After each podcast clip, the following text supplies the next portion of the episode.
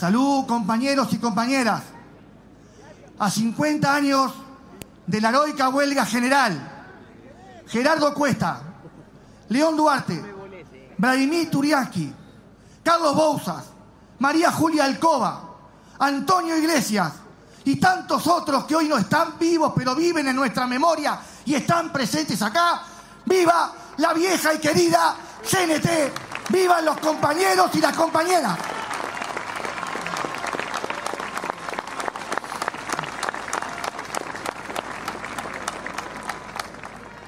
Vaya nuestra total y absoluta solidaridad con nuestros compañeros del Zunca, que un compañero perdió la vida en horas de trabajo y una actitud totalmente despreciable de una empresa hacia el compañero Adolfo Rolando Soria, quien dictaminaban que había muerto un infarto y murió por culpa del golpe que recibió en horas de trabajo. No queremos más patrones así, no queremos más. Viva la vida de cada uno y de cada una de nosotros. Solidaridad con nuestros compañeros de y especialmente con su familia que está presente en esta movilización también. La historia, queridos compañeros y compañeras, no tiene muchas vueltas. Y la historia marcó un rumbo. En el año 1964, la emergente CNT había resuelto dentro de tantas cosas que ante cualquier intento de coartar las libertades y los aspectos democráticos, la clase obrera resolvía la huelga general. El 27 de junio de 1973, a una cuadra y media de acá, reunido su secretariado ejecutivo, resolvió que los centros de trabajo amanecieran todos ocupados y se comenzó la heroica huelga general del Uruguay, los trabajadores y trabajadoras en defensa, nada más ni nada menos que de la democracia. Cuando muchos otros miraban con mucha tranquilidad cómo emergía este golpe de Estado civil y militar y que muy, muy pronto se transformó en fascista. Hablamos de la Federación Rural especialmente. Hablamos del diario Caganchero El País, que se encargó de publicar las fotos de nuestros compañeros y compañeras pidiendo la solidaridad de los uruguayos para que esos subversivos terminaran presos, porque estaban atentando contra la democracia. Y por supuesto que hubo solidaridad. Y si sabrá este barrio de solidaridad, si salieron compañeras y compañeros a rodear las fábricas ocupadas, y cuando las desocupaban, salían en solidaridad a que los compañeros salieran tranquilos, porque las fuerzas conjuntas los estaban esperando afuera. Eso es solidaridad. Y eso de este barrio sabe y mucho de eso.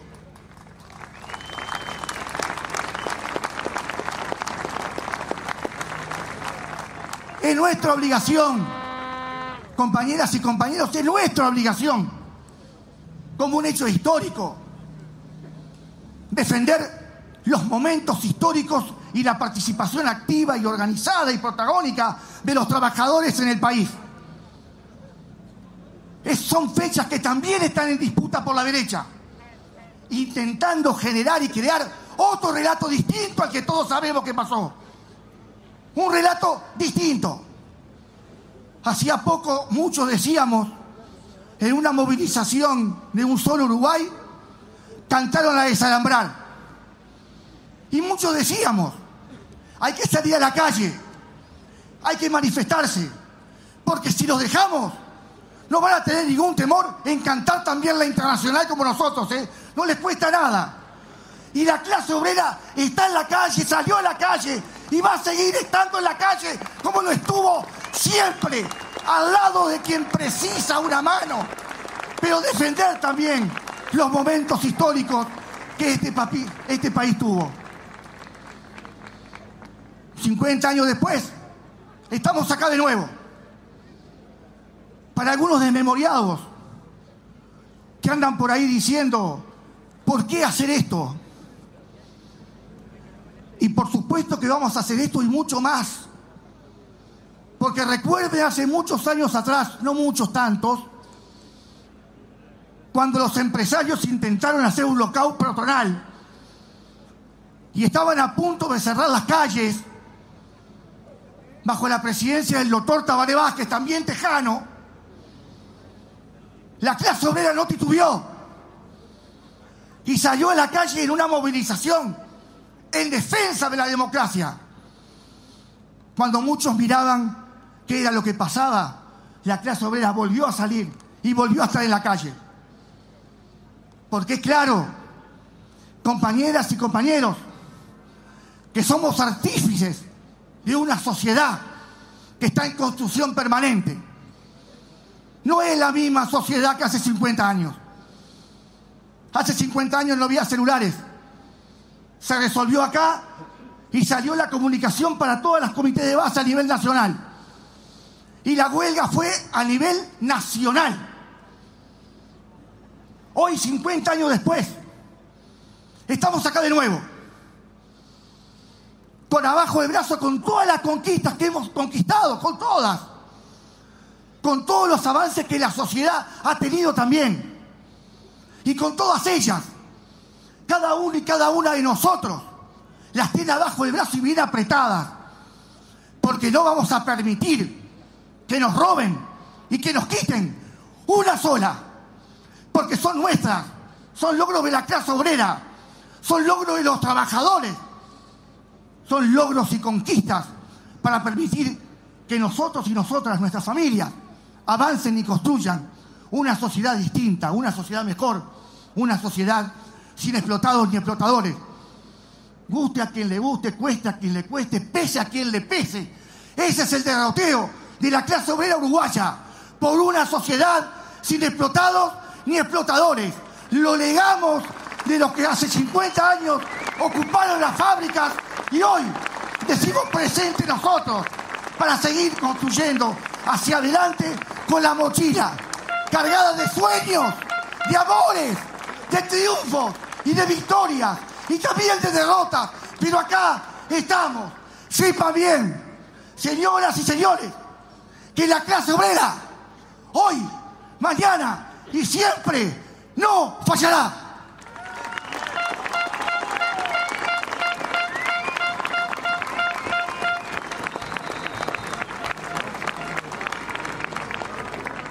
Nuestra total y absoluta solidaridad con nuestros compañeros de Acodique. Llevan más de 80 días en una carpa, reclamando con justeza nada más ni nada menos que el trabajo.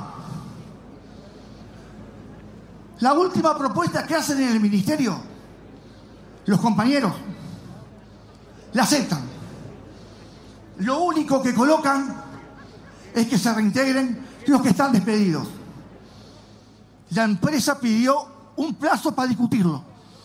Respondió inmediatamente y dijo que no iba a levantar los despidos. Es claro, es claro que la ofensiva es contra la organización sindical y es la obligación, la responsabilidad de todo el movimiento sindical de rodear este sindicato.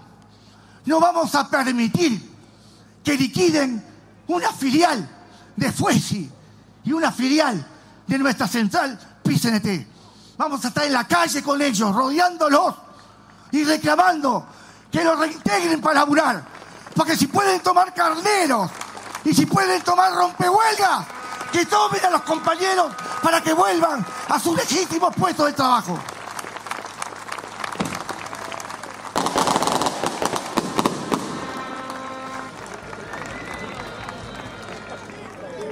Compañeros y compañeras, en el primero de mayo lanzamos desde el estrado principal una propuesta de comenzar a trabajar sobre la base de la reducción de la jornada laboral sin pérdida de trabajo, sin pérdida de salario, perdón. Discusión que se tiene que dar en dos espacios. Por supuesto que dentro de los consejos de salario, como corresponde, que es el lugar propio para discutir esto. Pero también el Parlamento va a tener que discutirlo. También en el Parlamento se va a esta discusión. Discusión que en el mundo se viene dando y que en algunos países ha avanzado. Y en el nuestro tiramos arriba de la mesa este tema y lo vamos a llevar hasta las últimas consecuencias para discutirlo. Porque entendemos necesario que ante el avance de la tecnología, también tiene que venir aparejado, mejorar nuestras condiciones de trabajo. ¿Y qué más ni nada menos que la reducción de la jornada laboral? No trabajemos 40 horas semanales, no tengamos tiempo para descansar y para vivir con nuestras familias, pero también con un sueldo decoroso, un sueldo como lo venimos planteando, que no solamente tenga recuperación salarial, sino que participe del crecimiento del Producto Bruto Interno. Porque es ahí donde el capital le arañamos algún mango que venga a nuestros bolsillos. Y es lo que venimos sosteniendo, no es solamente recuperar el salario, es que el salario participe del crecimiento del capital. Eso nos parece fundamental en esta discusión, que algunos se han asustado y han salido a decir lo primero es, oh, Vamos hacia ahí a discutirlo, pero que no haya baja producción, ¿no? Parecería que lo único que les preocupa es que los patrones sigan yéndole bien y así le preguntamos a nuestros compañeros qué les está pasando con una patronal totalmente represiva y antiobrera como la que tiene a hoy.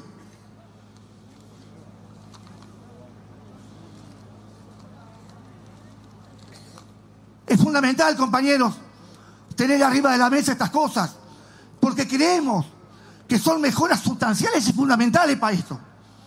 Y para eso los consejos de salario, para eso la negociación colectiva, para eso la defensa irrestricta de lo que conquistamos durante años. Y por eso es que defendemos la ultraactividad.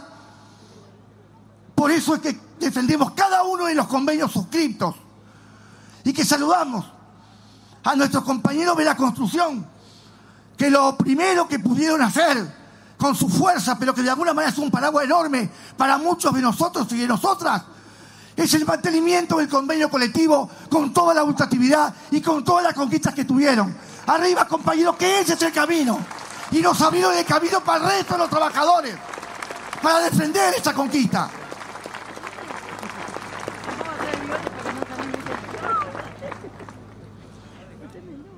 El Estado uruguayo y el país tiene una fortaleza enorme. Tiene la gran posibilidad de tomar el aparato productivo del Estado y ponerlo al servicio de los uruguayos y uruguayas, al servicio del país, al servicio del desarrollo. Son las empresas públicas, ¿eh? Empresas públicas que durante mucho tiempo, producto de su inversión, promovió lo más importante que tiene, que es justamente un trabajo de calidad. Hoy no hay inversión pública. Las empresas públicas no solamente están estancadas, están siendo privatizadas de por otra forma, arrancándoles el corazón de los negocios a cada una de ellas. ANCAP, nuestros compañeros de FANCAP, que están peleando por defender una producción, una industria como es la del cemento, Portland, peleando con una empresa que la única propuesta que tiene siempre va a ser ir en caminos de la privatización. ¿Qué decir del agua? No solamente la irresponsabilidad de un gobierno que no mira con el mismo lente cuando la sequía tocó a los agroproductores, inmediatamente salieron corriendo a buscarles préstamos para que no lloren más. En este caso, no basta solamente con bajarle el agua a los bidones que compramos los que podemos, sino que tiene la obligación y la responsabilidad este gobierno de abastecer de bidones de agua para aquellos que no lo pueden comprar. Ahí están las soluciones de verdad que no aparecen. Sin embargo, siguen para adelante con el proyecto de Neptuno para privatizar el agua para darle la gestión a un privado, para destrozar lo que supimos defender en un plebiscito, que es el agua como un elemento fundamental y está en la Constitución, porque todos los que estamos acá y los que nos están escuchando votamos en defensa del agua. Y este gobierno miró para el costado y no aplica lo que se resolvió, hace lo que se le canta y lo que mejor le queda para que el capital y sus amigos sigan creciendo a espaldas de las necesidades de un pueblo que le viene reclamando soluciones concretas y no la que están pasando, sacándole la asignación familiar a miles de gurises, muchos de esta zona de acá, dándole un guiso congelado para que los compañeros que vuelven en la yeca tengan para comer. ¿En dónde van a descongelar el guiso? Por favor, Martín Lema, la comida se da en serio y se solidariza en serio. Y es lo que el movimiento sindical uruguayo hace, hizo y seguirá haciendo, sosteniendo las ollas populares para darle una mano al que verdaderamente precisa, de frente, no de espalda.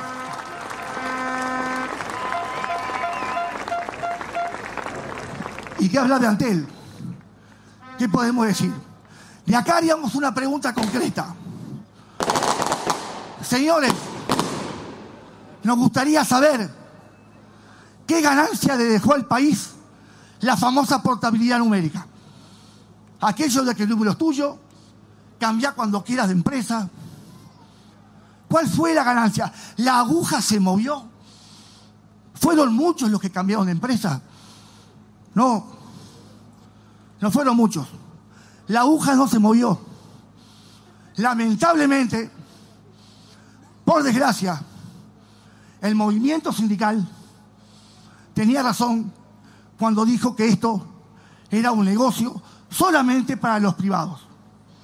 Y ahí tenemos que el informe que baja de URSEC es el crecimiento que tiene claro, el crecimiento que de a poco viene teniendo Movistar y ante él quedó colgada. No mueve. Ese es el negocio en el fondo de la portabilidad numérica. Otra cosa que quisiéramos saber, más allá de que anden cortando cintas y que pusieron fibra óptica donde no llegó nunca nadie, es qué plata y qué ganancia le quedó a Antel por la plata que le dio a cada uno de los canales privados para que ellos pusieran sus programas en lo que es hoy Antel TV. O fue un regalo de 21 millones de dólares para tres canales, para el 4, el 10 y el 12. Nuestro sindicato, el movimiento sindical lo ha reclamado y la respuesta fue nada. Son informaciones reservadas que nunca nos van a dar. Nunca nos van a dar. Lo cierto es que se sigue afectando a Antel y que el movimiento sindical va a seguir hasta el final para que no terminen de liquidar lo poco que va quedando. Porque en definitiva es defender lo que está para que en el futuro todo esto que vamos a defender esté al servicio de todos y de todas nosotros y nosotras. Esa es una gran changa que tenemos, una gran responsabilidad que tenemos hoy. La defensa de las empresas públicas, no a la privatización, la defensa del aparato productivo del Estado y el desarrollo de las empresas al servicio de la sociedad en todo su conjunto y su contexto. Y eso es lo que venimos haciendo desde el 1992 hasta la actualidad. Rendición de cuentas, compañeras y compañeros, que es una de las patas que se abren ahora. Rendición de cuentas que se va a presentar ahora casi fin de mes. Rendición de cuentas donde nosotros fundamentalmente, y lo tenemos que decir sin tener temor, también tiene que estar el aspecto salarial tomado en cuenta. ¿O vamos a tener miedo a defender el salario y pedir aumento salarial? Porque parece que ahora te corretean por todos lados y lo que no podés hacer es hablar de salario. Para estos muchachos renuncian a un ministerio, se sientan en el Senado, acomodan gente cuando quieren, hacen lo que se le canta y nadie dice absolutamente nada.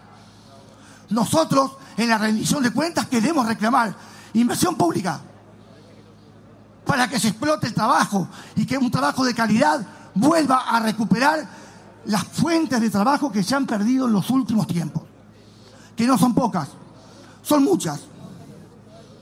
Y también la recuperación salarial, que tampoco ha aparecido en las pautas salariales. Hoy ante una pregunta decíamos, ¿cuál será la sorpresa que tendrá Intamanga que todavía no han dado a conocer en la ronda de consejo de salario cuáles son las pautas salariales? ¿Qué tendrán escondido? No? Uno piensa, pero no aparecen las pautas salariales. Desde acá, reclamando lo que venimos reclamando, sosteniendo los 50 años de una heroica huelga general, reclamamos de una y para siempre Queremos conocer las pautas salariales que el gobierno va a proponer en esta ronda de consejo de salario. Que se dejen de ocultar las cosas y que las digan. Y también un problema enorme que tenemos las empresas públicas y la administración central es la falta de personal. No se puede seguir sosteniendo lo que estamos haciendo, bancando todo con la poca gente que hay. No estamos pidiendo ingreso del personal a barrer. Estamos pidiendo el personal que se necesita para que los servicios fundamentales que las empresas públicas brindan se puedan brindar con calidad. No hay forma de que cuando se corte una luz venga un robot a conectarte la luz. Tiene que venir una cuadrilla de UTE. Y si no tienen gente, no se va a reponer la electricidad de un día para el otro. Va a demorar. Lo mismo pasa con el agua. Le echaban la culpa a los trabajadores, pero si no hay cuadrillas para sacar la falta, ¿cómo querés que los trabajadores atiendan las roturas de caños de agua? Si no hay gente, las cuadrillas no van a abasto. ¿Cómo vamos a hacer los trabajadores de Antel para abarcar la necesidad de la gente cuando pide un nuevo servicio de Internet o una reparación de un servicio de Internet? Si las cuadrillas están diezmadas, necesitamos en forma urgente ingreso de personal que se dejen de esconder. Precisamos gente para laburar. No somos la Intendencia de Artigas. No queremos que Canal meta todo para adentro. Necesitamos gente para laburar. Eso es lo que venimos reclamando. Gente para laburo.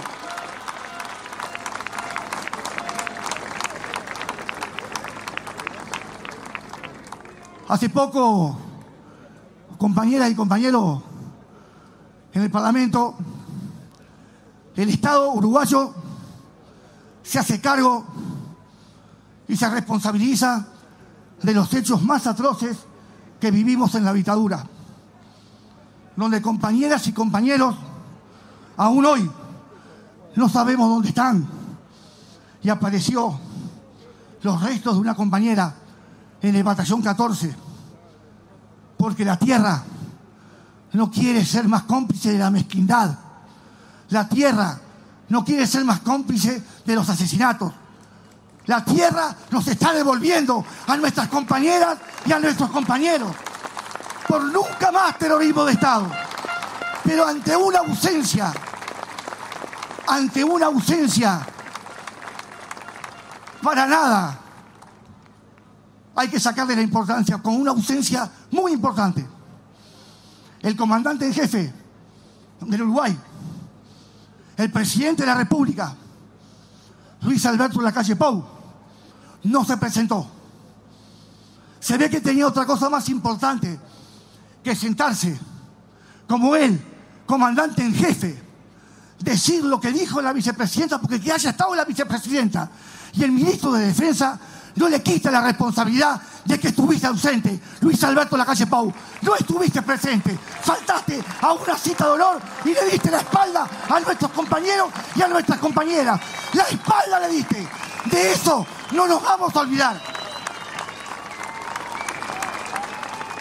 Por tanto, por verdad y justicia y por nunca más terrorismo de Estado.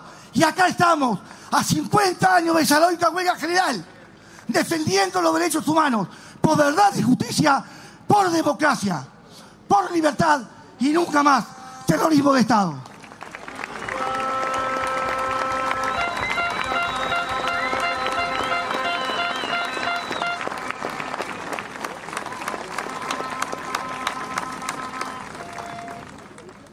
Último,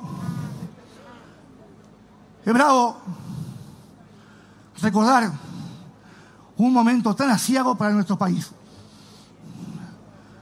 Que lo que importante es que en la calle los trabajadores y las trabajadoras recordemos esas fechas heroicas que atravesaron el mundo entero con un claro ejemplo, sin precedente alguno, de que el Uruguay, nuestra querida Central Nacional de Trabajadores, nuestra querida CNT, ante un golpe de Estado, ante la disolución de las cámaras del presidente de la época, y que se ponga el sallo quien se lo ponga, doctor Juan María Bordaberry, la clase obrera resolvió una huelga general en defensa de la democracia sin medir consecuencias.